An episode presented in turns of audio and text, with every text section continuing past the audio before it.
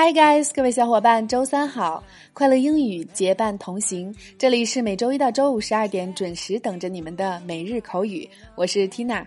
那今天呢，继续聊天气的话题，给大家介绍一个非常有趣的俚语表达：rain, cats and dogs。rain, cats and dogs 就是天上下小猫小狗，比喻下的是倾盆大雨，雨非常的大。那这个表达是不是很有意思呢？一起来看几组情景例句，来巩固一下它的用法。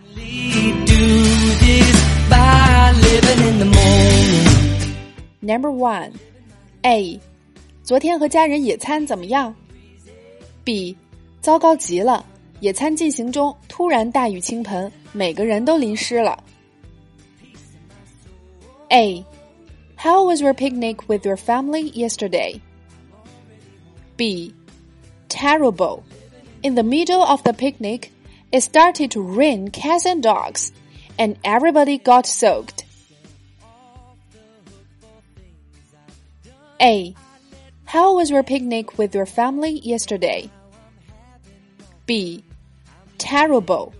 In the middle of the picnic, it started to rain cats and dogs, and everybody got soaked.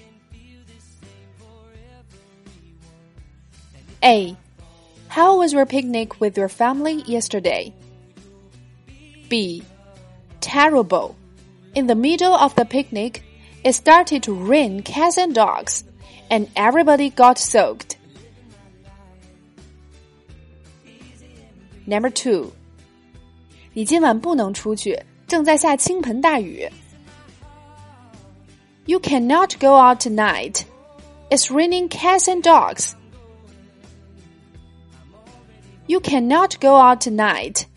It's raining cats and dogs. You cannot go out tonight. It's raining cats and dogs.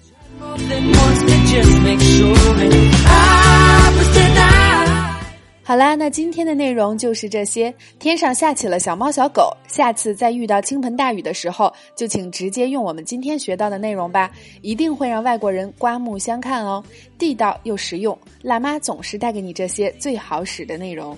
那公众号对话框回复关键词“雨”，一起来看看除了倾盆大雨之外，小雨、毛毛细雨等各种雨的集锦总结哦，你一定会学到更多。